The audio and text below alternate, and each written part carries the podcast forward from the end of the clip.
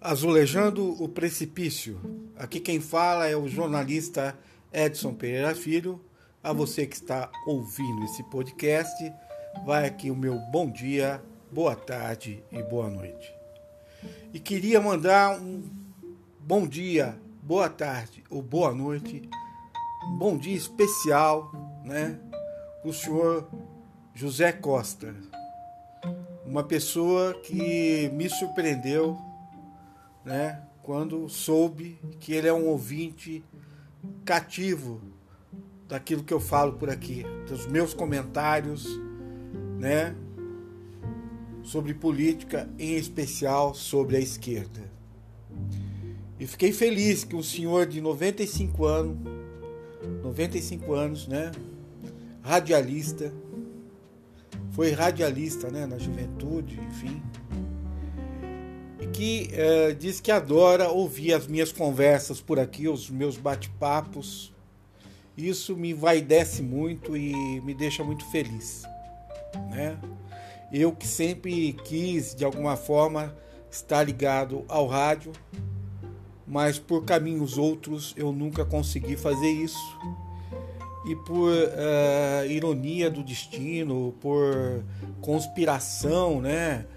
Uh, do mundo, enfim, das forças, eu acabei fazendo o rádio de uma maneira simples, né, boba, usando um programa de internet, né, um, um, um programa de hospedagem de podcasts e passei a fazer aqui os meus comentários.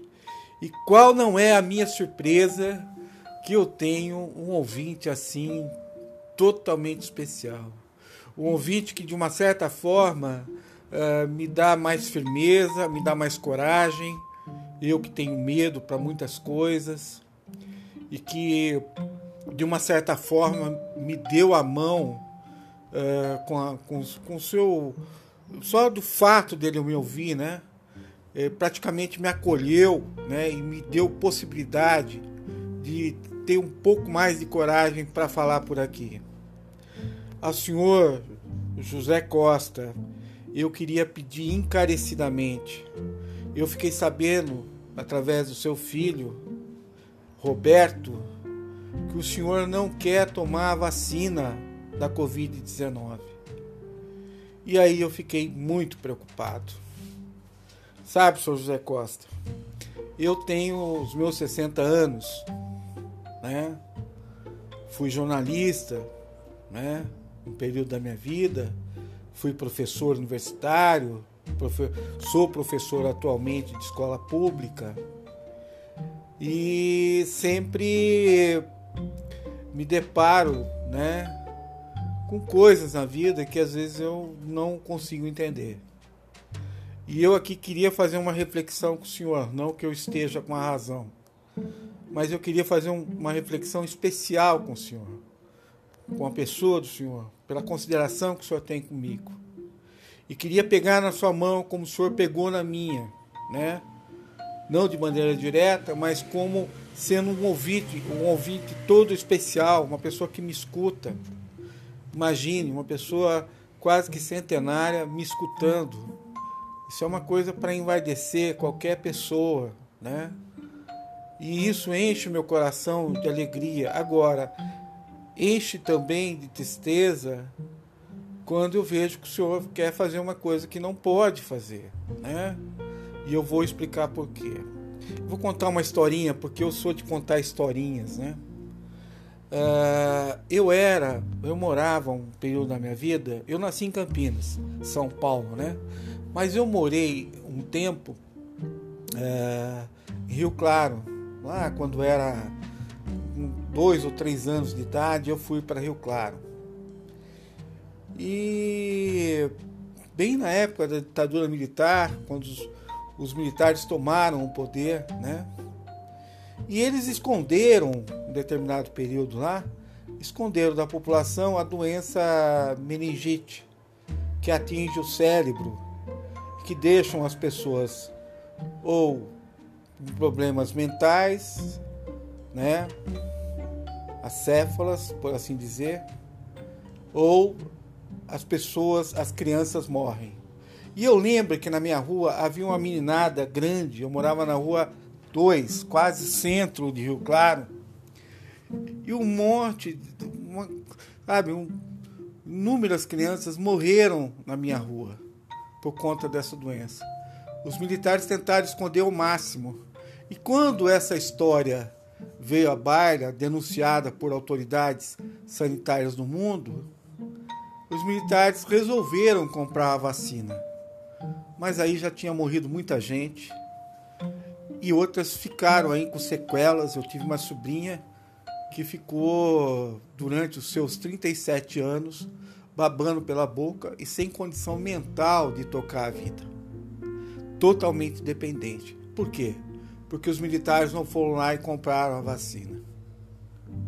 O senhor tem o privilégio de ser um dos primeiros, né, uh, cidadãos comuns, né? O senhor é uma pessoa comum, não é um médico, não é um biólogo, não é uma enfermeira que estão aí na linha de frente tentando salvar pessoas, como o senhor, talvez o senhor não saiba, mas 130 mil velhos dos 230 mil que já morreram eram pessoas idosas. 130 mil pessoas eram pessoas idosas.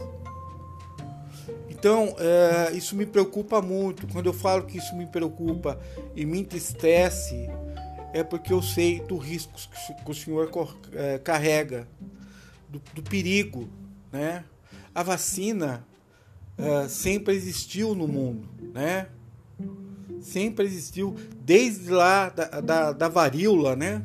quando ela foi criada, quando um camponês, um camponês percebeu que as vacas tinham a doença, que os úberes, as tetas das vacas estavam carregadas com pústulas de varíola, ele percebeu que as vacas tinham a doença, mas não morriam, mas os humanos morriam. E ele foi lá e raspou a, a pústula da, da, da teta da vaca e passou e deu para os filhos tomarem, para a esposa tomar. Todos adoeceram, mas todos escaparam da doença. Por quê? Porque a vaca passou para eles, né?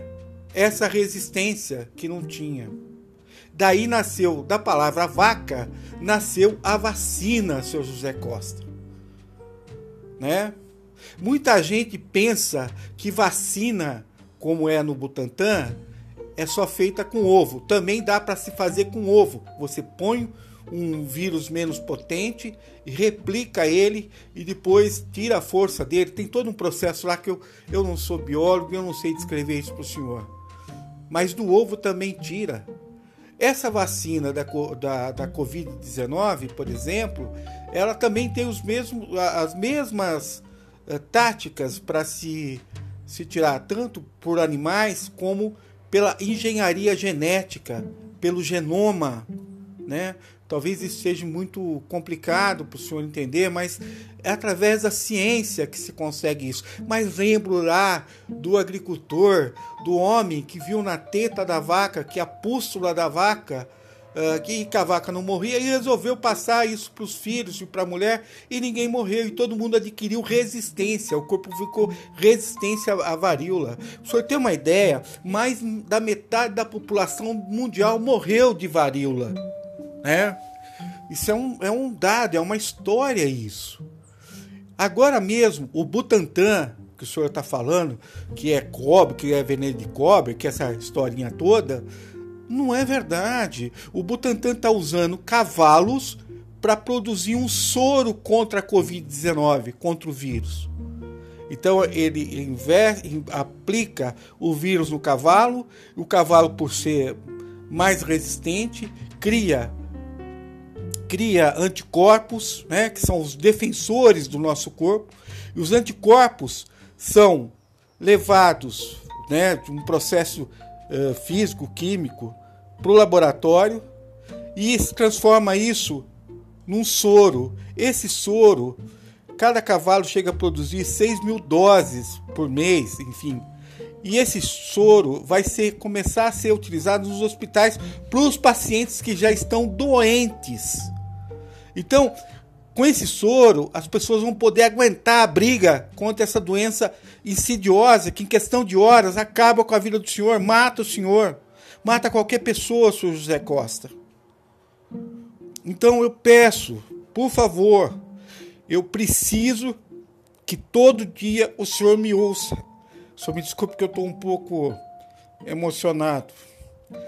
Mas eu queria muito que o senhor levasse em consideração o que eu estou falando. Entenda que esse é um momento importante uh, da nossa vida. Lá atrás, um lavrador descobriu o caminho.